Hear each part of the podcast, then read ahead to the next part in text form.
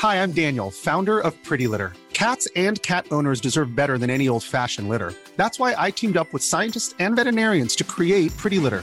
Its innovative crystal formula has superior odor control and weighs up to 80% less than clay litter. Pretty Litter even monitors health by changing colors to help detect early signs of potential illness. It's the world's smartest kitty litter. Go to prettylitter.com and use code ACAST for 20% off your first order and a free cat toy. Terms and conditions apply. See site for details.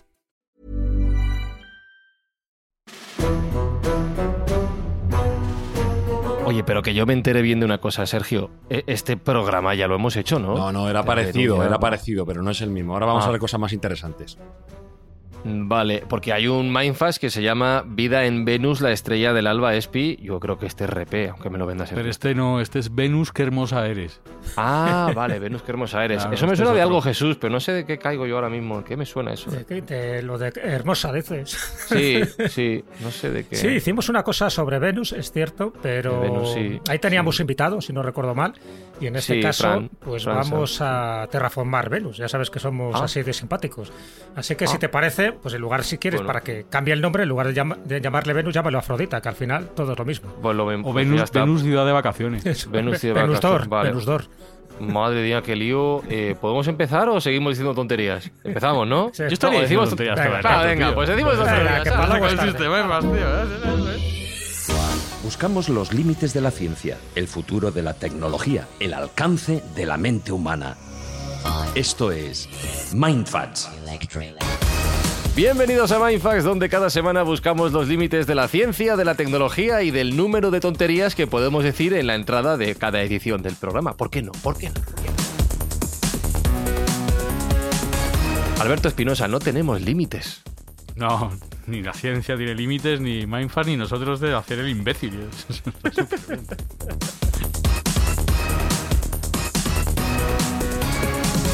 Jesús Callejo, y cada semana se nos da mejor. es, que, es que nuestro límite es la imaginación, y la imaginación es infinita.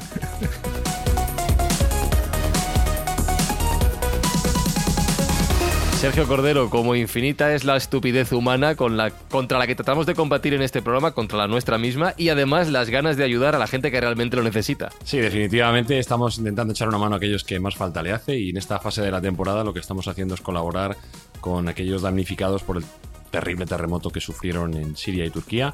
Con lo cual, bueno, pues vamos a hacer una donación de todo lo recaudado con este podcast y un poco más. Y recordamos a los oyentes que cada comentario que nos dejen en su plataforma favorita, pues se materializará en un kilo de comida que aportaremos de su parte. five, six, seven, Pues hoy en Mindfax viajamos a Venusdor, ciudad de vacaciones. ¡Qué hermosa eres! Hi, I'm Daniel, founder of Pretty Litter. Did you know cats tend to hide symptoms of sickness and pain? I learned this the hard way after losing my cat, Gingy. So I created Pretty Litter, a health monitoring litter that helps detect early signs of illness by changing colors, saving you money and potentially your cat's life. Pretty Litter is veterinarian developed, and it's the easiest way to keep tabs on your fur baby's health right at home. Go to prettylitter.com and use code ACAST for 20% off your first order and a free cat toy. Terms and conditions apply. See site for details.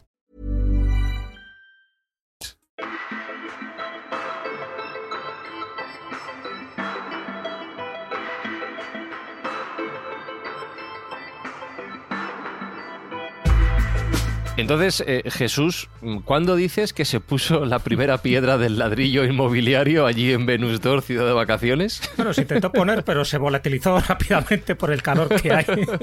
Así que hay que buscar otro tipo de material, para de que se no funciona. No, no, el ladrillazo no, no va bien. Bueno, cambio la pregunta, cambio la pregunta, me pongo más en serio. Hoy hablamos de Venus y como tú decías bien antes, vamos a hablar de las posibilidades que el ser humano puede tener en el futuro de habitar Venus si es que algún día lo, lo conseguimos. Pero mirando atrás en el tiempo, la primera pregunta sería, ¿desde cuándo conocemos a este planeta hermano nuestro? Bueno, se puede decir que desde siempre. Ten en cuenta que es un planeta que se ve a simple vista, así que aquí no hace falta observatorios astronómicos ni catalejos. Y eso hace que este planeta, igual que Marte, igual que alguno más, pues sea conocido desde tiempos inmemoriales, incluso sea descrito ¿no? y sea representado en algunas bóvedas celestes ¿no? de, de la prehistoria. Así que Venus, bueno, se podría decir que el primer registro, por poner un registro histórico, ¿no? Más o menos desde 1600 antes de Cristo, en la biblioteca de Asurbanipal, y estamos hablando de en Babilonia, ya queda constancia de que había un planeta, no lo llamaban Venus, ya sabes que Venus es un nombre griego, ¿no? Un poco por, por la diosa de la belleza. Sí, pero le, le llamaban poco, Istar, ¿no? parece ser, que también era su diosa Sí, de la claro, belleza. o sea, llamaban que Istar. está, está todo relacionado. Claro, pero fijaros, fijaros lo contradictorio que es este planeta, porque a la vista, es decir, antes de saber lo que sabemos ahora, y ahora comentaremos algunas de sus características físicas y geológicas, claro, tú lo ves y es un planeta muy brillante, de hecho es el planeta más brillante del sistema solar, descartamos el Sol y descartamos la Luna, ¿vale? Pero como planeta es el más brillante del sistema solar. Y además, bueno, pues parece que tiene una cierta belleza, tú lo ves y dices, "Oye, qué bonito.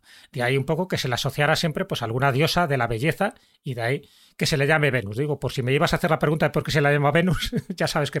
Pero eso es, al- eso es a posteriori. ¿eh? Anteriormente, como ya el planeta era muy conocido, pues se le puso distintos nombres. También se le relacionó con distintos dioses o diosas. Y también, y esto es muy importante, se pensaban que eran dos planetas distintos o dos astros distintos. Uno que se veía por la mañana y otro que se le veía por la tarde. El vespertino y el matutino. Oh. O sea, que esto que parece que es una tontería decir, no, si el planeta es el mismo. No, no. Esto se tardó bastante en descubrir que al final era el mismo, porque brillaba, porque aparecía en, por distinta zona y entonces se pensaba que eran planetas distintos o astros distintos. Luego comentaré si queréis incluso los nombres que se les dio, porque ya los egipcios, como te puedes imaginar, se lo sabían. Sabían de Sí, memoria dilos, dilos. que esto era un planeta y que por supuesto pues estaba gobernado por algún dios, en este caso por, eh, bueno, era un poco el Ba, decían que era el Ba, el alma, el espíritu del dios Ra, que es el, el dios Sol, ¿no?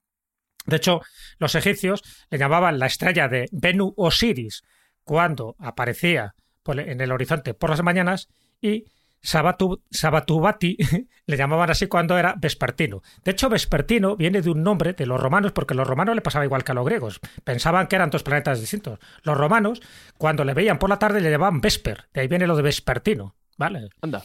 Y, eh, y por en la mañana le llamaban Lucifer. O sea, que lo de Lucifer no tiene que ver con connotaciones cristianas, sino que ya era uno de esos nombres o esos personajes que aparecían en mitologías antiguas.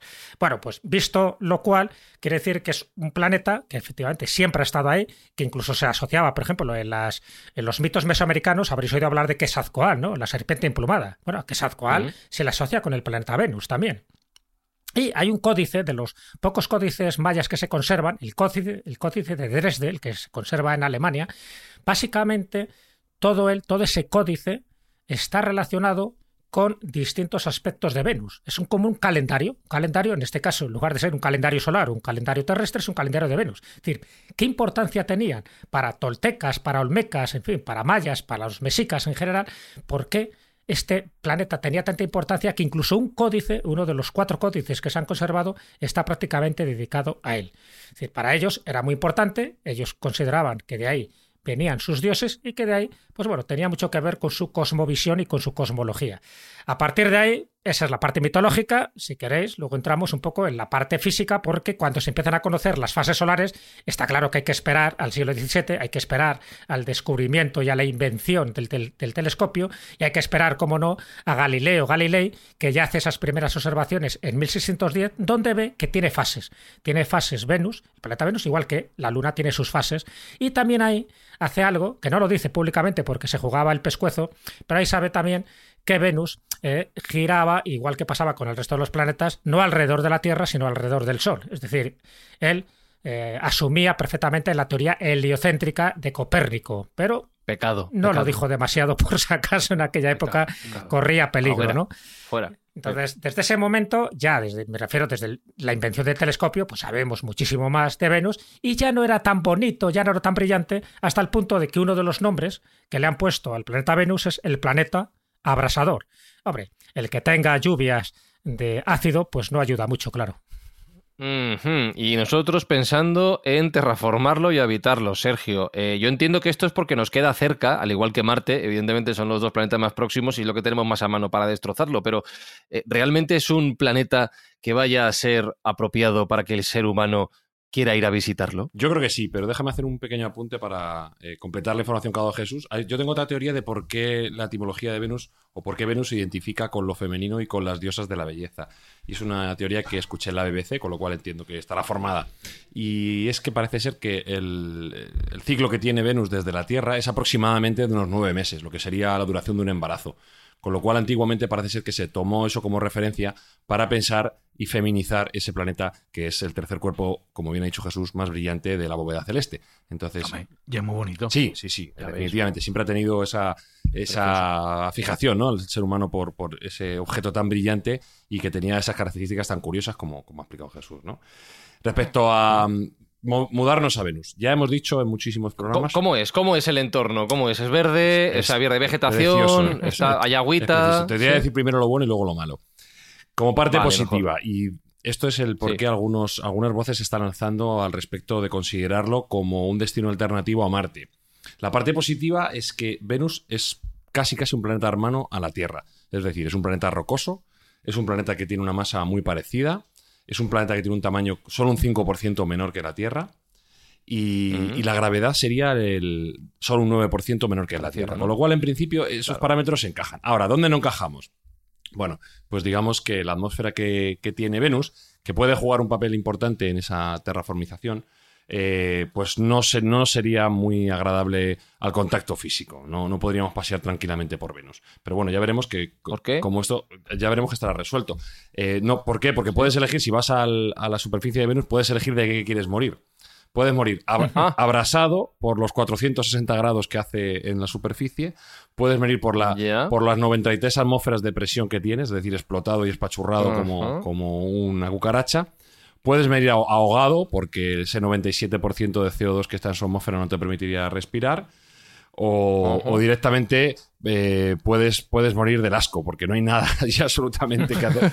No hay nada más que volcanes, lluvia ácida y, y muy poco muy poco amigable para el entorno humano. Pero bueno, como Bueno, de hecho, si, si lleváramos plomo allí, el plomo se sería fundiría. un metal líquido. Sí, sí, se fundiría. Directamente. Sí, pero, pero bueno, vamos O sea, a ver que vamos a poder, eh, gracias a las mentes científicas, sobrepasar todas estas limitaciones y vamos a ver las diferentes propuestas que se han marcado para, para elegir eh, Venus como, como destino alternativo respecto a Marte, que es, digamos, el, el parangón normal para salir de la Tierra, ir a Marte.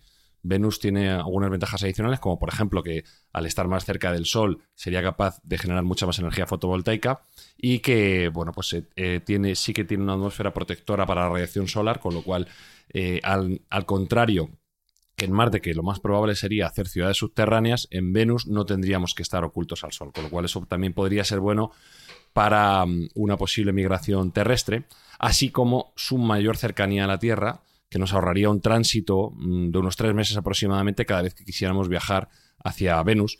Y además eh, tiene mayor cercanía, tiene mayor frecuencia, digamos así, eh, la posibilidad de, de ir hacia allá. Con lo cual nos permitiría mandar más misiones en menos tiempo a un planeta que sería, mm, en cuanto a mm, tamaño y gravedad, más parecido al nuestro. Y luego vamos a ver cómo podemos obviar esos pequeños inconvenientes tan mortíferos. Eh, Pequeños, dice. Ya ves que Alberto Espinosa, eh, a mí ahora mismo. Alberto. Alberto Espinosa, sí, te iba a decir todo seguido y me he quedado parado. No me Eh, llamo Ser- Alberto en mi puta vida. tío. Ya, jamás, es la primera vez, es lo que tiene salida a Venus. Que digo que Sergio suena a comercial de urbanización que está a tomar por culo de todo en 15 minutos Ya. al centro. O sea, que no, me, Es- no me está el- convenciendo es- nada, ¿eh? Es el típico vendedor de coches de segunda mano usados, tío. Sí, sí. ¿Sabes? sí. Que No te te dice, preocupes. Bueno, tiene 350.000 kilómetros, pero mira cómo está el picadero. esto, no es nada. La puerta otros sujeta aquí. 300. Esto, pega usted fuerte aquí. ¡Pa, pa! Ya está, ya está. En el caso que en como 200, un 300 tanque. años lo tenemos fin- finiquitado el tema. Ya, ya. Aparte, Sí, sí, aparte de la temperatura esa de los 470 grados centígrados, que no es nada, el viento 724 kilómetros hora. Bueno, mira, pero ahí puedes hacer, windsurf, puedes hacer kite, puedes hacer algunas cosas, ¿sabes? No molinos de viento. pero, claro. Sí.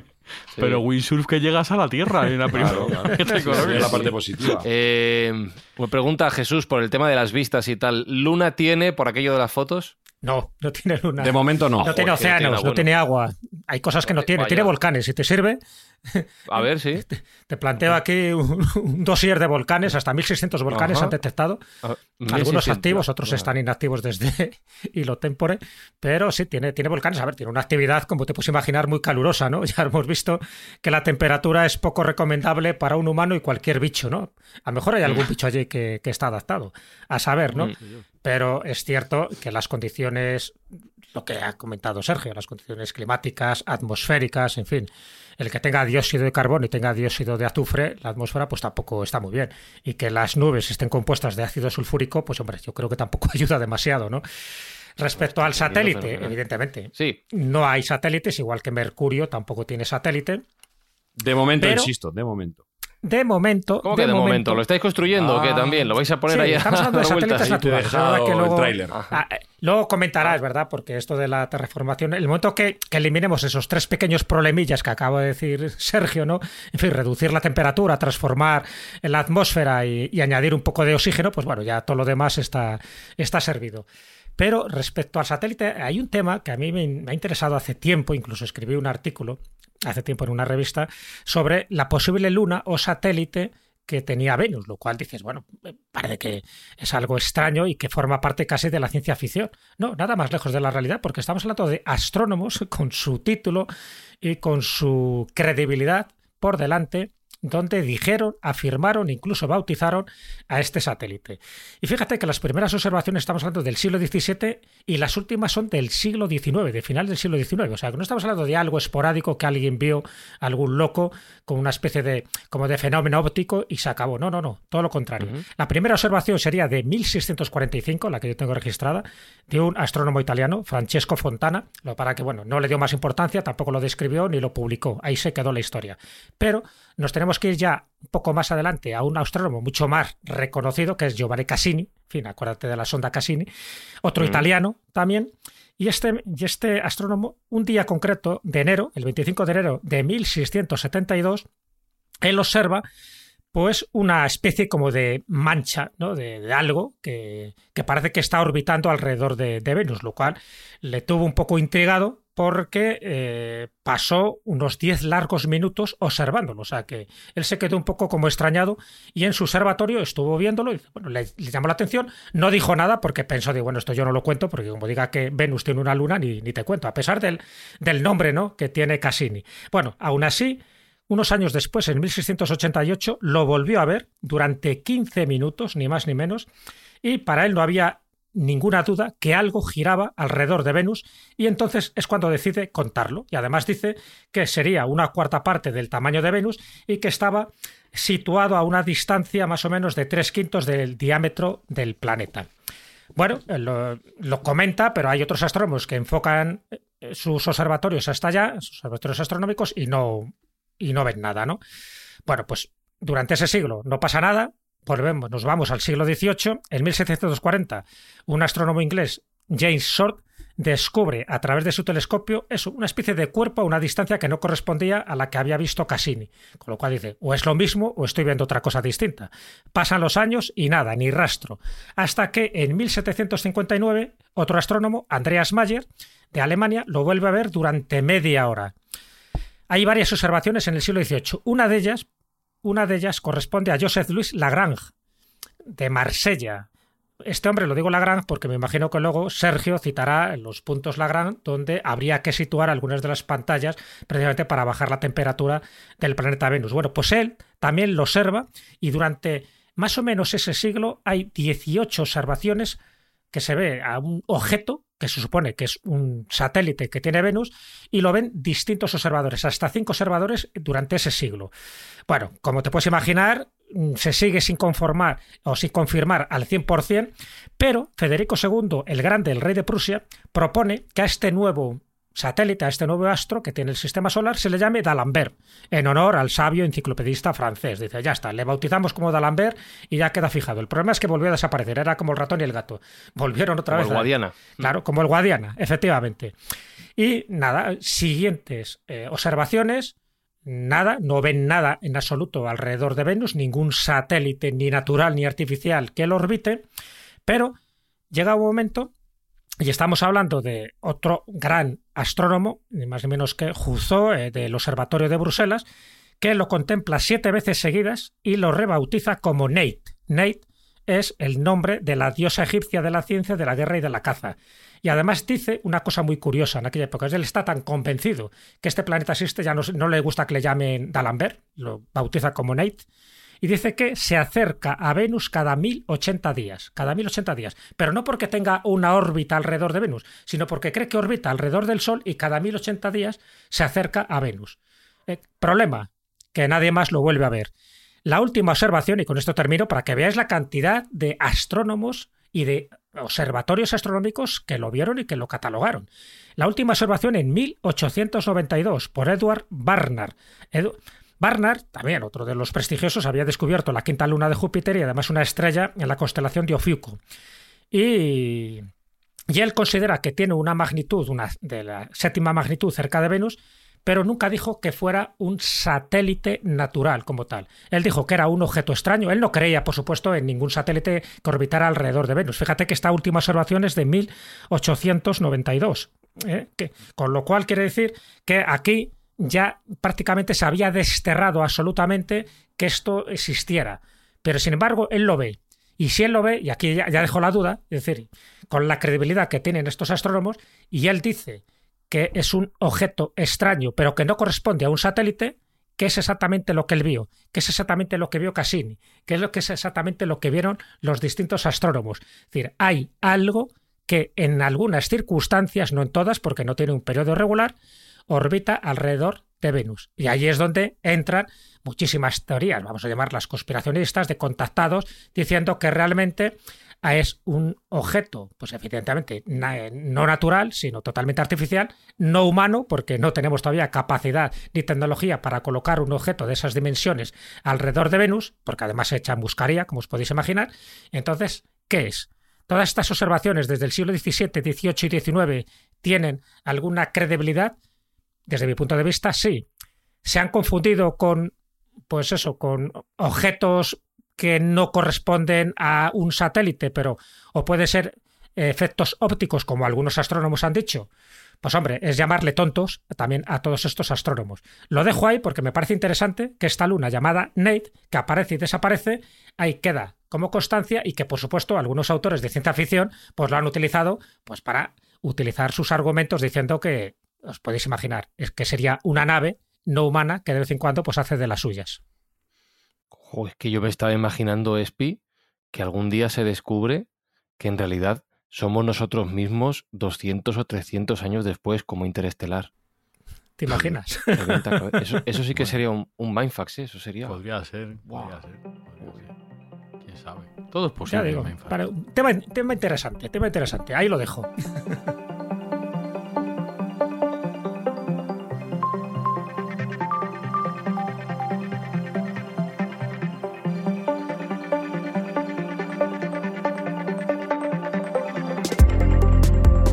que Sergio Cordero, espérate que está pasando aquí una moto, mira, va camino de Venus, venga, pasa. dale, dale, dale, circule, por favor. Escape libre, claro. Sí, sí, está sonando que no vea. Sergio Cordero, ¿hemos ido ya a Venus? ¿Podría ser esa nave que hemos llevado a este planeta que en realidad se haya visto hace 200 años? Sí, hemos ido a Venus, hemos ido en varias ah, ocasiones. Al menos hemos mandado objetos a Venus. Nosotros como, como raza, como especie, ya sabéis que solo hemos llegado hasta la Luna. Habrán estado un ratito. Han estado un ratito. más, de lo que, más de lo que podría pensarse. ¿eh?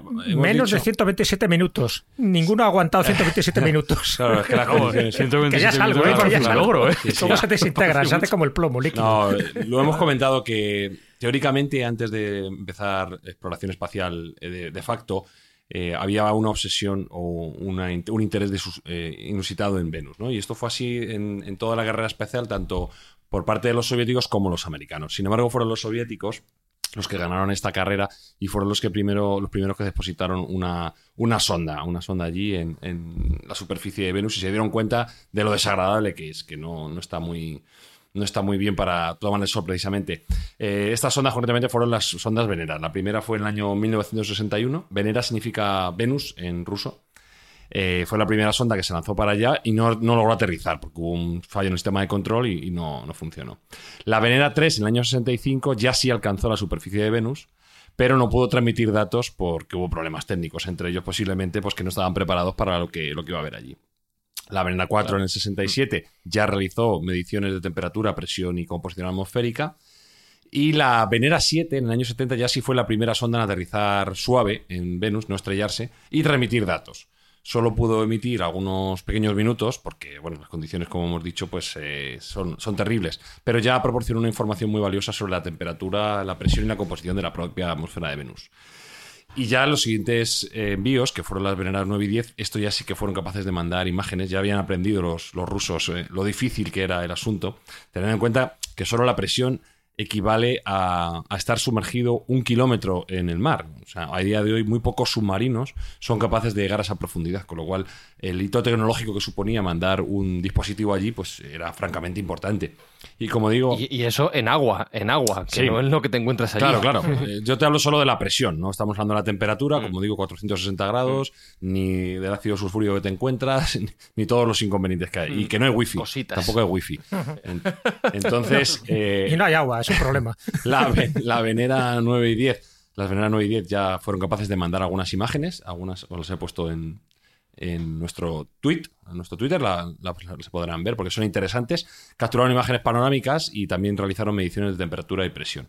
Y por último, las, las últimas imágenes que se mandaron por parte de los rusos fueron las Venera 13 y 14, que ya sí eran en alta resolución, en color, y, y bueno, ahí sí que se ve realmente cómo es el planeta. Es curioso porque yo los he estado revisando hoy y tiene un, un tono amarillento que recuerda a lo que está pasando en Nueva York hoy en día con esos fuegos y con esa, Mm. esa problemática que hay ambiental. ¿no? Puede, puede pasar un poco por ser el Nueva York de hoy en día. Los americanos también fueron, pero, pero tuvieron menos interés o se enfocaron menos, se enfocaron más en Marte. Y, y bueno, pues eh, podemos hacer un, un pequeño resumen, pero realmente quien, quien tuvo la preponderancia eh, fueron los rusos. Los americanos mandaron la sonda Mariner, la Pioneer en el año 78, la Magellan en el 1989 y la Venus Express, que fue la última en, 2000, en 2005, que llegó, duró hasta 2014. Pero como digo, los pioneros en este caso y los que dieron primero fueron los rusos. Y un orbitador, ¿no? El Magallanes, que es el que cartografió Sí, la esa superficie, es, que ya es bastante, ya sí, por lo menos por sí, eso sí. sabemos que tiene tantos volcanes. Es la, De la hecho, el, volcán más grande, ¿sabéis qué altura tiene? Sabéis que el volcán más grande del sistema solar es el que está en Marte, ¿no? Pero el volcán más grande de Venus, ¿sabéis qué altura tiene? ¿Cuánto? ¿Queréis que juguemos? Venga, eh, 15.000 metros. Menos. Y decía, menos. Bueno, Debe ser claro, gordo. pues claro, yo iba a tirar por Os, ahí por os doy una pista. Como el Everest. Más o menos la altura del Everest. pues Pues eso, 8.400. Pues este tiene 8.800. Mira, lo he clavado. Si es que son planetas hermanos casi en todo. Sí, sí, es verdad. Mm. Sí, bueno, casi todo, menos eh, pequeñas circunstancias atmosféricas. Hasta que lo arreglemos demás. nosotros. Nada, nada, casi nada. Pero entonces lo que yo no entiendo muy bien es, si, si todo está tan mal, si- ¿por, por qué pensamos en ir a vivir allí? Quiero decir, a mí no me apetece, no sé a vosotros, pero a mí no me está llamando nada y no lo veo como para el futuro de la humanidad, Bueno, Sergio. No sé hay, gente que no tiene instalado que no tiene instalado Instagram y TikTok y se aburre y lo que hace es papers eh, para ver cómo los humanos pueden llegar a colonizar en este caso Venus, ¿no? Y podemos hablar de Geoffrey Landis, que era un, trabajador de la NASA que en el año do- eh, 2003 eh, hizo un paper, un estudio que se llama Colonizando Venus. Y ya él daba unas características y daba unas pistas de cómo podríamos soslayar esos inconvenientes que tiene esa atmósfera tan densa que tiene Venus. Su plan inicial era evitar simplemente la problemática. Si el- la superficie de Venus es inhabitable, vámonos a otra zona que sea un poco más habitable. Y él, mediante unos cálculos eh, muy exactos y científicos, llegó a la conclusión de que a 50 kilómetros de altura no tendríamos los problemas que teníamos en la superficie. Es más, a 50 kilómetros de altura habría unos 27 grados, que ya los quisiera yo para Madrid ahora mismo, eh, y, la, y la presión atmosférica sería exactamente igual a la de la Tierra, un bar. Con lo cual, unos dispositivos flotantes que además permitirían eh, que el, gas de flotación, el gas de relleno, fuese eh, un- uno muy parecido a la atmósfera terrestre, haría que cualquier dispositivo flotase en esas nubes de Marte, esas nubes de Venus, y pudieran tener una civilización humana que, pudiera colonizar eh, desde arriba, digamos, no, no entrando en la superficie, pero desde arriba. Y además podría utilizar todos los elementos que están presentes en la atmósfera, recordemos que es riquísima en CO2, eh, pues, pues, mediante la química, pues podríamos eh, reformular todos los componentes de esa atmósfera para utilizarlo en cualquiera, mm, cualquier otros materiales que necesitáramos para hacer una colonización de este estilo. Eh, Porque, bueno, pues al final la atmósfera de, de Venus es muy utilizable. Si la, si, digamos, la diseccionamos, por así decirlo, podríamos tener todos los materiales necesarios para la vida. Podríamos tener carbono, oxígeno, hidrógeno, nitrógeno y azufre, con lo cual con eso mm, podríamos hacer casi de todo. De hecho, Carl Sagan, que creo que fue de los primeros, ¿no? Que habló de terraformar Venus, él hablaba que para evitar ese problemilla, ¿no? De eliminar la mayor parte de, la atmósfera tóxica que tiene, era eh, sembrar la atmósfera con algas, con algas que irían absorbiendo el dióxido de carbono, reduce el efecto invernadero, que ese es el gran problema que tiene, ¿no? El- va fijando el CO2 en formas orgánicas y va liberando oxígeno en este proceso, con lo cual, según él, claro, no sé qué algas, de qué algas hablaría, según él sería un proceso natural, un proceso orgánico para ir eliminando ese CO2 y convirtiéndolo poco a poco en oxígeno. Bueno, Sí, es- ese era uno de los sistemas que en 1961 ya estableció Carl Sagan. Una de las primeras propuestas, Carl Sagan, eh, probablemente el divulgador científico más famoso de todos los tiempos, eh, tiene un vídeo gracioso en YouTube, si alguien lo quiere buscar, donde él dice que puede haber dinosaurios en Venus. Es curioso, porque dice que... ¿Cómo que, ¿Cómo que dinosaurios? Estamos hablando de que no van a poder aguantar los humanos. Bueno, él lo, dice en un tono más o menos jocoso, porque lo que viene a decir es que como no vemos lo que hay, y, y como hay nubes, pues él intuye si hay nubes debe haber agua, si hay agua debe haber charcos, y si hay charcos, pues ¿por qué no va a haber dinosaurios? ¿no? él viene a decir, de, de una, de un hecho que es que hay nubes, yo hago una teoría que es que hay dinosaurios, un poco para reírse de las diferentes eh, salidas de tono que se hacen fuera del mundo científico, ¿no? Fuera del ámbito científico. Entonces, bueno, el vídeo está ahí, es, es curioso, se puede ver. Y no quiere decir que él creyese que hay dinosaurios en, en Venus, sino que simplemente estaba haciendo Mm. pues esta, esta metáfora y esta parábola para reírse de la gente que no utilizaba adecuadamente el método científico. Eh, Entonces tenemos que opción número uno de habitar Venus es flotar a 50 kilómetros de altura para tener Hoz. 27 grados y un bar, que siempre viene bien. Ese es el chiste que quería meter, gracias. Mm. Eh, esto es Opción viable. la fácil, digamos, esta es la Sí, fácil. Sí, es- sí. esto- No, no, no, no muevas la, Si no no menees dice, la cabeza, Espinosa, no menees la cabeza, por favor. Es un chiste de bares, de cervezas, siempre te gusta. Sí, venga, sigue, por favor. ¿Te gusta? Bueno, seguimos. Esto, esto es viable realmente. Esto, esto tiene, dices que la opción fácil, esto se podría realizar algún día. Se podría realizar si, si enfocáramos, como siempre, los recursos de la humanidad en realizarlo. Mm, no creo que fuera mucho más complejo que el plan que tiene Elon Musk para colonizar Marte. Honestamente, me parece que las ventajas que nos propone Venus a esta altura eh, son muy superiores a, a la problemática que tiene Marte. Por ejemplo, Marte tiene un inconveniente fuerte que es su gravedad, que es un 40% aproximadamente de la de la Tierra. Y eso conllevaría que todo el que colonizase Marte necesitaría realizar ejercicios para no perder masa ósea y masa muscular. O sea, estaríamos perennemente suscritos al gym, cosa que a mí no me apetece muchísimo. Y, y bueno, eh, ya hemos dicho que Marte no tiene escudo de radiación para el campo electromagnético y, y Venus sí lo tiene, con lo cual, bueno, pues teníamos un escudo adicional. Eh, y sobre todo esa, esa atmósfera tan rica que tiene Venus que nos permite tener material inagotable para realizar cualquier tipo de elemento que nos hiciera, que nos hiciera falta. Por ejemplo, del carbono podríamos sacar fibra de carbono y nano- nanotubos de carbono para realizar pues cualquier tipo de tejido. Todo lo que se pudiera hacer con un metal, casi todo lo que se puede hacer con metal, se puede hacer con fibra de carbono. Y los nanotubos de carbono son unos excelentes conductores eléctricos, con lo cual no necesitaríamos metal para hacer eh, conexiones eléctricas ni cables. Podríamos utilizar nanotubos de carbono. Entonces, allí tenemos mm, un supermercado abierto para todo lo que queramos. Ahora, tenemos que tener las ganas de hacerlo y las ganas de realizarlo. Hmm, Las ganas, eh, que en este caso pasan por la opción fácil, ¿te he entendido? Es decir, que hay Esta una... es la fácil, sí. Ah, hay una más difícil. No me parece fácil esta. ¿Cómo es la difícil? Bueno, la difícil, como siempre es teóricamente, si los seres humanos fueron capaces de realizar las pirámides, ¿por qué no van a ser capaces de realizar un proyecto de esta envergadura? Si, si fuera realmente por necesidad, ya verías cómo la humanidad se pondría las pilas y colaboraría todas para buscarnos una salida. Esto es un el procedimiento que voy a describir sería básicamente cómo terraformar, Mar- terraformar Venus, perdón, de una forma rápida. Y si alguien tiene interés y quiere verlo gráficamente, hay una, una web que se llama Kurgestack, en pocas palabras en YouTube, se llama así en pocas palabras en castellano, donde tienen una animación de este proceso que voy a describir aproximadamente. No es exactamente igual porque yo he cogido otras fuentes y lo he sintetizado un poco, pero ahí se puede ver bastante bien cómo, cómo se realizaría. Vamos a ver, el problema que tiene fundamentalmente Venus es que es muy denso, la atmósfera es muy densa y está muy caliente. ¿Qué hay que hacer? Mm, Pues eh, enfriarlo de algún Mm. modo y quitar esa densidad, quitar material de esa atmósfera. ¿Cómo podríamos enfriarlo? Bueno, pues ha habido diferentes postulados, diferentes teorías, pero casi todos los científicos serios en este, en este aspecto creen que lo más sencillo sería crear unos espejos gigantes que, eh, digamos, retiraran radiación solar de, Venus. De tal modo que paulatinamente le pondríamos como uno- unos super espejos en órbita, eh, le retiráramos temperatura poco a poco, ¿vale? De los 460 grados aproximadamente en 60 años podríamos llevarlo a aproximadamente unos 31 grados, que ese es el punto crítico para empezar a terraformar Venus. En 31 Ajá. grados el CO2 empieza a llover, se empieza a liquidificar.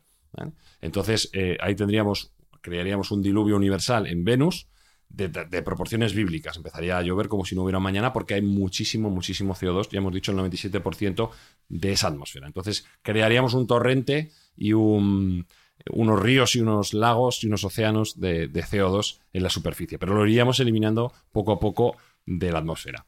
Si seguimos bajando y dejamos que se enfríe, aproximadamente en 200 años llegaríamos al punto de menos 81 grados centígrados. ¿Y qué pasa en ese punto? En ese punto empieza a nevar. Ya es tan frío que eh, ya no solo eh, se liquifica, sino que se solidifica ese CO2. ¿no? Y tenemos nieve de carbono eh, ya en, en toda la superficie del planeta. Con lo cual nos hemos quitado muchísima presión de la atmósfera. Ya llegaríamos a un punto de solo tres atmósferas frente a las 92 que tenemos actualmente. Bueno, ahora tenemos el planeta lleno de CO2, solidificado, en forma congelada. ¿De acuerdo? Ahora lo que tenemos que hacer es quitarlo de allí, apartarlo de algún modo, porque en el momento que volviéramos a recalentar el planeta, y lo vamos a necesitar recalentar si lo queremos habitar, pues se volvería a gasificar y no nos valdría los efectos que nosotros querríamos. ¿Qué deberíamos hacer? Bueno, pues aquí es donde entra el juego el- la gracia de decir que no tiene satélite de momento, porque la fórmula más sencilla para poder eliminar todo ese CO2 que se habría formado en la superficie del planeta sería traspasar esa masa mediante cañones raíles a, una, a un satélite artificial que haríamos con el propio CO2 congelado. Es decir, le crearíamos una luna del CO2 congelado que hemos solidificado en la superficie de Venus. Haríamos un una copo gigante de nieve de CO2 Correcto. colgada ahí. de- Un helado gigante de CO2 orbitando Venus para que no nos moleste. Lo estamos quitando en de medio. colores. Estoy flipando en colores. Bueno, esa sería pues, la primera pues parte. yo lo veo esto para hacerlo mañana. no, no, no, yo lo veo, yo, yo también lo veo. Lo vamos quitando. Creamos una luna artificial de CO2 congelado que ya utilizaremos posteriormente porque ese CO2 nos va a venir muy bien, pero no nos va Lo dejamos a un lado, como en las recetas de cocina. ¿no? Lo dejamos. Exactamente, lo apartáis en la esquinita y luego, exacto, luego lo utilizaremos, ¿no? Bueno, pues el siguiente punto que necesitamos para poder terraformar y que sea habitable para nosotros es un montón de agua. Ajá. Porque agua, recordemos que no tiene. Eh, si, si optamos por la solución de las ciudades flotantes, sí que podríamos obtener agua de la propia atmósfera. Reformulando químicamente podríamos obtener agua. Pero nosotros lo que queremos es que haya eh, ríos, mares y haya vida como nosotros la entendemos. ¿Cómo vamos a llevar el agua hasta ahí? Pues es muy sencillo, hay que sacarla de algún sitio. ¿Dónde hay mucha agua en el sistema solar? Pues en Europa. En Europa hay reservas de agua todas las que necesites. Entonces, Europa satélite. es- Europa, satélite Europa. de Júpiter. Sí, sí, sí. claro. Perdón, sí, sí. Que no. Lo estaba dando por sentado. Europa el satélite. No Europa. Europa está tiesa ahora mismo de Pero, agua. No pero me flipa, agua. me flipa que lo dices con una tranquilidad. ¿De dónde sacamos el agua para Venus? Del satélite de Júpiter. Claro, pues nada, ¿dónde pues más vamos con una. ¿Dónde hay más agua? Bueno, Ya, no, Está volvemos. está nos- lejos eso, ¿eh? Nah, pero nos volvemos a poner el programa de Mindfax de la catapulta espacial y Ah. empezamos a mandar. Empezamos a mandar cubos mediante catapulta espacial a la órbita de Venus. Ajá. ¿Vale? Entonces, eh, la misma catapulta que recoge el hielo de Europa Madre- va sacando también el CO2, Coño. el CO2 solidificado de la que viene, se va mandando a ese satélite artificial que estamos Pim, creando. pam, pim, pam, Entonces, pim, pam. esa- Yo lo veo, exactamente, yo lo empezamos a mandar un, un puente aéreo de agua CO2, Ajá. de tal modo que eh, de Europa la, la quitamos una parte importante de agua, pero no sustancial, no se va a quedar sin agua. Y lo que hacemos es ya tenemos un ambiente con la temperatura adecuada y con el agua adecuada. Ahora, nuestra atmósfera se ha quedado con un casi un 99% de nitrógeno. Eso no es suficiente para nosotros vivir. Necesitamos oxígeno. Recordemos que la composición de la atmósfera terrestre es un 80% de nitrógeno, un 20% de oxígeno. Bueno, pues necesitamos ese 20%. ¿Cómo lo vamos a hacer? Como bien dijo Carl y como bien ha dicho Jesús, nuestro Carl particular. Vamos a meter en este caso no algas, sino lo haríamos con cianobacterias, meteríamos bacterias que pudieran tomar ese nitrógeno y expulsar oxígeno. ¿Por qué sabemos que esto funciona? Porque ya pasó en la Tierra. El origen de la atmósfera como tal y como tenemos se cree que es mediante esas bacterias que cambiaron eh, la atmósfera que tenemos y que nos la hicieron respirable para seres como nosotros. Con lo cual, si volvemos a, volvemos a utilizar ese formato que ya se utilizó en la Tierra, pues plantando las suficientes cianobacterias tendríamos una atmósfera lo suficientemente buena para crear vida. Bueno, lo que pasa es que A partir llevó- de ahí. eso llevó millones de años. Habría Sí, que, dar millones de años, pero habría claro, que meter no- no- cianobacteria, no, pero claro, es que nosotros, nosotros eh, recuerda que nosotros nos apoyamos en la ley del retorno acelerado y nosotros Vale. somos muy capaces, somos muy capaces de generar cianobacterias y lo que nos propongamos. Sí, sí, sí. Hay muchas cosas más, ¿eh? todo- Sí, sí. Todos los esfuerzos de la humanidad combinados lo harían posible. Super estamos hablando de cianobacterias. Estamos hablando de un procedimiento probablemente de menos de 500 años, según han teorizado los científicos, si se destinan los recursos necesarios. Es decir, Ah, menos de 500 años. Bueno, si ni los si nos, lo ven. si nos viéramos en una necesidad imperiosa, es decir, tuviéramos un reloj gigante, una cuenta atrás gigante de 501 años, ya te garantizo yo que la humanidad se pondría las pilas y seríamos capaces de hacerlo. Bueno, después de que esas cianobacterias eh, ya mm, hayan creado un ambiente más hostil, hay agua, hay un oxígeno, ya casi casi que puedes mm, pasear por la superficie de Venus y casi casi que te puedes quitar hasta la máscara de respiradora, con lo cual ya la hemos terraformado bastante. A partir de ahí, ya solo introducir vida. ¿Cómo introduciríamos vida? Pues utilizaríamos eh, ingeniería genética para crear seres que se adaptasen al clima y al ambiente, al entorno que hemos creado nosotros, que no tienen que ser ni siquiera los mismos que hay en la Tierra, podrían ser seres mm, diseñados artificialmente. Entonces utilizaríamos supercomputadoras para hacer ingeniería genética y llevar allí las plantas y los animales que mejor pudieran funcionar en ese entorno. Con lo cual, en, en unos 500, 600 años tendríamos una nueva Tierra que ya sería verde debido a la generación de, de estas plantas, estas, estas cianobacterias y el entorno que estamos creando, sería verde, sería azul y, y sería muy parecido a lo que sería una segunda Tierra. Con lo cual, igual no hay que buscarla mucho más lejos, lo tenemos ahí cerca. Todo, todo esto ha sido muy, muy concentrado, como podéis ver, pero desde luego que el procedimiento es mucho más complejo de lo que, Sí. de lo que se puede comentar aquí. Lo veo más fácil ir a Próxima Centauro, donde se ha descubierto un planeta. Solo está a 4,2 años luz, donde se ha descubierto un planeta muy similar ¿no? a la Tierra en, cu- en cuestiones de distancia al Sol y de habitabilidad. O sea que al final, si conseguimos alguna nave en fin, que, que se aproxime a la velocidad de la luz, podríamos llegar, de hecho ya lo hemos comentado en algún Mindfact, ¿no? donde hay posibilidades de que la Tierra 2 sería no terraformar alguno de nuestros planetas más cercanos, porque ya hemos visto la complejidad que tiene, sino poder ir hacia Próxima Centauro, que sería la galaxia más cercana, y con un planeta parece que muy, muy similar. Y de hecho, de- desde ahí se han recibido ondas de radio, de forma, fin, sospechosa, supuestamente de alguna inteligencia que, que no conocemos. Pero bueno, que desde ahí se están emitiendo ondas de radio y que desde luego parece que quieren transmitirnos un mensaje. Así que ahí lo dejo también. No vengáis. La ventaja, no la- ventaja que tendría... No, no, No no. vengáis. La ventaja que tendría esta tecnología es que es una tecnología casi al alcance de la mano. No, no hay que crear ningún descubrimiento que sea fuera de lo esperable dentro de los próximos 100 años. Mientras que para viajar a Próxima Centauro o No habría que inventar nada que no sea esperable en los No, próximos pero 100 escucha, años. Cágate lorito. Pero es más viable, más sencillo terraformar Marte que Venus. Mm, Yo no lo tengo tan claro. no, hostia, No lo por lo menos claro, en niveles no. de temperatura, ya solo niveles de, de temperatura. Bueno, te- en, en- en Y presión, Marte hace mucho frío también, Sí, ¿eh? Y mucho calor cuando te pega el Lorenzo. pero no 474 grados. Y No, no, claro, y no claro, tiene evidentemente. 93 eh, atmósferas de presión. Sí, sí, la, la parte compleja eh, de Venus, ya lo hemos dicho, es Y tiene eh, agua. esa atmósfera tan, tan complicada. Marte tiene agua. Sí. No, aparentemente Venus- tiene Venus agua. lo podemos obtener. Aparentemente. Lo que pasa es que Venus, lo que te he dicho, en Venus estaríamos confinados muy probablemente a vivir eh, bajo, bajo la Tierra, subterráneamente, o bajo, bajo Marte, por así decirlo. Eh, y tendríamos el inconveniente de la gravedad. Sabemos que la gravedad, la ausencia de gravedad, mejor dicho, es tremendamente dañina para el ser humano Sí. Y crea mm, bueno, pues problemas óseos, problemas musculares y, y algunos otros que todavía desconocemos. Eh, y por eso, bueno, pues es una alternativa interesante a la de Venus, que sin duda alguna, si en algún momento tuviéramos que emigrar, el plan A sería vámonos a las nubes de Venus, que, que igual encontramos hasta vida, porque recordad que en nuestro programa hablamos de la fosfina y hablamos de que Mm. podíamos encontrar elementos mm, que podían delimitar la vida allí. Y aquí quiero hacer también un- una pequeña recomendación, y es que he estado leyendo hace poco un libro que me ha gustado muchísimo. Yo no suelo leer mucha novela, pero me ha gustado mucho. Eh, el libro es de Andy, Andy Weir, que es el que escribió El Marciano, y se llama Proyecto Hail Mary, ¿vale? Es su última novela y es absolutamente interesante y apasionante. A mí me ha sumergido completamente en el libro. Y Venus tiene un papel preponderante dentro de, dentro de, esa, de esa novela. No quiero hacer más spoilers porque la historia es tan chula que no se la quiero tropear a nadie, pero habla, habla de Venus y habla de cómo los humanos tenemos que ir a Venus a resolver cierto problema. Y un apuntito final, que una noticia que ha salido esta semana, que en Encélado, luna de Saturno, se ha encontrado fósforo, que es el último ladrillito que, que faltaba para que, se, para que haya moléculas orgánicas. Es el último ladrillito que faltaba. Tiene de todo y le Qué faltaba bueno. el fósforo y se ha encontrado. Y otro pequeño apunte, si queréis, ufológico de, de contactados, porque posiblemente muchos de los que nos escuchen pues conocerán que en los años 50 sabéis que surgieron pues una oleada de, de contactados que decían que habían hablado con venusinos, ¿no? En concreto, Adansky, acordaros de George Adansky, en los años 50 y también Howard Menger. Ellos hablaban de que Venus no es lo que, lo que nos han contado, que es un lugar paradisiaco, que además los extraterrestres y sobre todo las féminas son guapísimas, rubias, con ojos azules, en fin, que tuvieron contactos. Es curioso porque iban diciendo ya en aquella época que tuviéramos cuidado con la energía atómica, que sería perjudicial para nosotros en el futuro. Claro, ya había pasado la Segunda Guerra Mundial.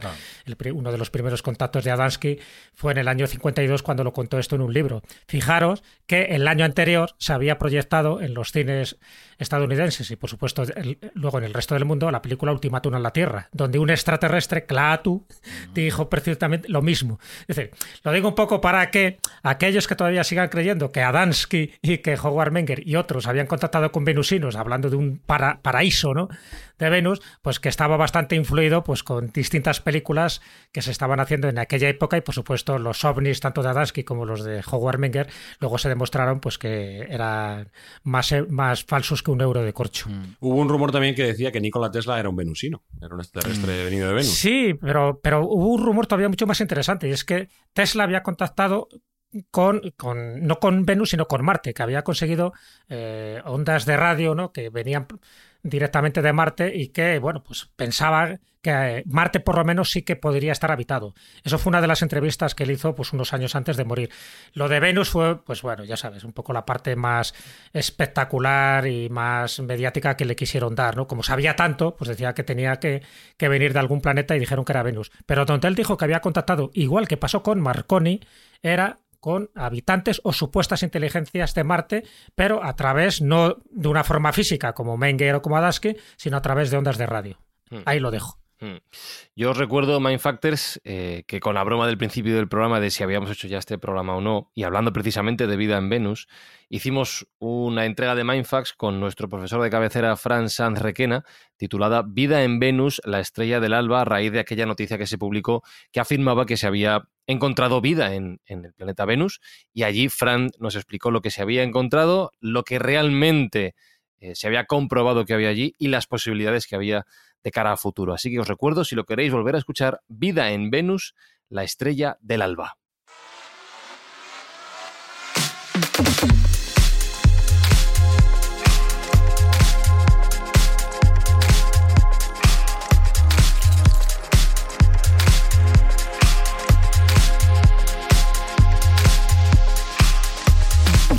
A mí lo que me ha gustado, Espi, de la opción difícil que ha explicado Sergio, Mm. es la naturalidad y el optimismo con el que nos ha contado todo el proceso. Y, y nada, eso en 500 años está Porque hecho Pues Sergio ya. es el del optimismo en persona. Es Sí, hombre, que tío- sí, que eso. vamos, si hay que hacerlo, se hace. Está hecho. Sí, hombre. Sí, Oye, pero Fran. luego esto es de... Sí, dime. No, sigue, sigue, perdón.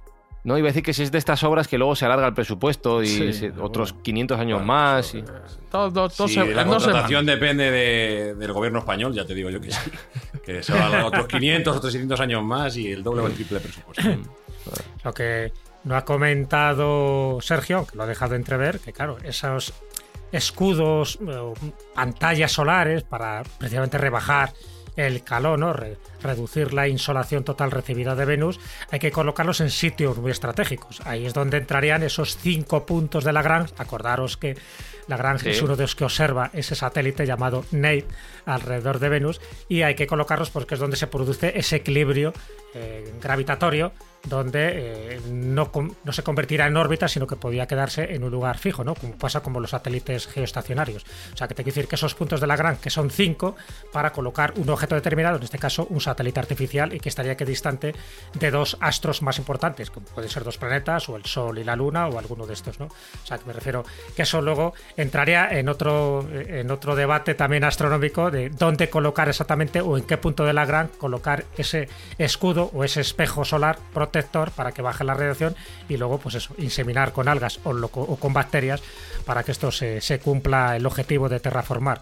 Nada, en 500 años. Lo típico de una reforma, Jesús, donde ponemos los espejos, donde Lo ponemos las algas. de pues las eso. reformas, ¿no? Claro, nada, Sobre- lo de todo. ¿Qué más da? Uno sabe cuándo se llama pero no reforma. Sotilio. Claro. Sí. ¿Qué me ibas a decir, Espinosa? Ya que estamos aquí charlando, ¿qué me ibas a decir? No, no, que es que quería, quería leer un mensaje de un oyente que nos, ha- Ah, que nos favor, ha dejado una reseña. Sí, Sí, ¿Lo adelante con ella. Es Sí, que me ha encantado, tío, me parece Venga, sí. increíble. Mira, es, es de un señor que lo ha dejado en Apple Podcast y se ¿Mm? llama, su nick es Houpel y pone, ¿Mm? de resi- o sea, pone la ubicación Great Britain, o sea, Gran Bretaña, ¿no? Ajá. Le ha puesto, se ha puesto cinco estrellazas, ¿vale? Y ha Gracias. puesto uno de los mejores podcasts de ciencia y tecnología en español. Y nos cuenta este señor que es, soy conductor de camiones y en mi día a día me paso más de 10 horas conduciendo esperando en el camión.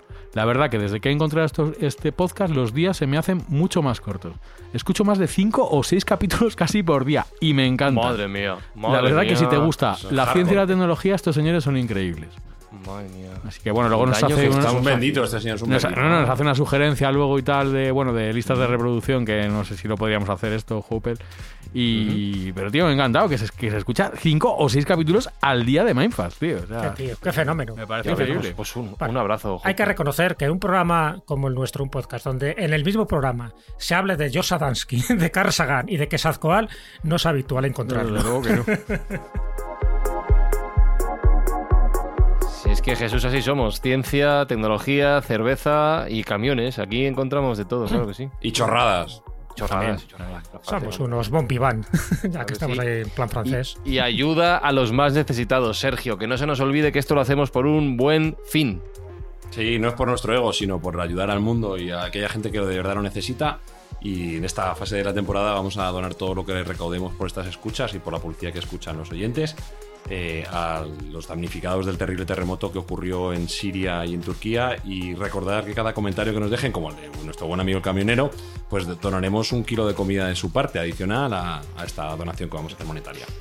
Y ahora Alberto Espinosa, Sergio Cordero, Jesús Callejo y un servidor, Fran Izuzquiza, cogen nuestro camión intergaláctico. Vamos a ir a vaciar Venus de CO2, lo llevamos a Europa, traemos agua y por el camino paramos en Fuenlabrada para hacer el programa final de esta temporada de Mindfacts. ¡Es verdad! Así que nos escuchamos en ¡Sí! siete días. Sí, sí, ¡Es ya está, terminamos temporada. Ojo que va a ser de traca. ¿eh? Vamos a pasar muy bien. En siete Vuela. días nos escuchamos por última vez en la temporada. Chao, chao, chao, chao, chao, chao, chao. Mindfacts llega cada semana a tus oídos a través de Spotify, Apple Podcast, Evox, Google Podcast o tu aplicación favorita. Búscanos en redes sociales. Somos Mindfacts.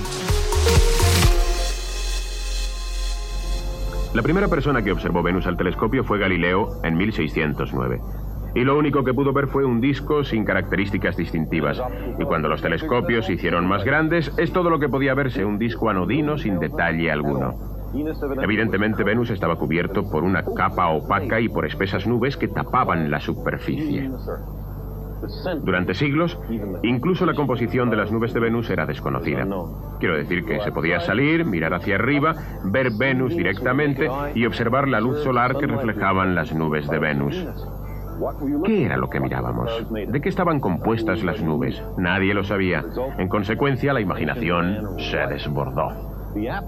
Ante el hecho de que no se podía ver nada en Venus, algunos científicos y otras gentes dedujeron que la superficie era un pantano. El argumento, si podemos llamarlo así, era más o menos este. No puedo ver nada sobre la superficie de Venus. ¿Por qué? Porque está cubierta por una densa capa de nubes. Bien, ¿de qué están hechas las nubes? De agua, naturalmente. Por lo tanto, Venus debe de tener mucha agua y su superficie debe de estar húmeda. Pues si la superficie está húmeda, probablemente es un pantano. Si es un pantano, habrá helechos. Si hay helechos, puede que incluso haya dinosaurios. Observación. No se podía ver nada. Conclusión. Dinosaurios. Hi, I'm Daniel, founder of Pretty Litter. Cats and cat owners deserve better than any old fashioned litter. That's why I teamed up with scientists and veterinarians to create Pretty Litter. Its innovative crystal formula has superior odor control and weighs up to 80% less than clay litter. Pretty Litter even monitors health by changing colors to help detect early signs of potential illness. It's the world's smartest kitty litter. Go to prettylitter.com and use code ACAST for 20% off your first order and a free cat toy. Terms and conditions apply. See site for details.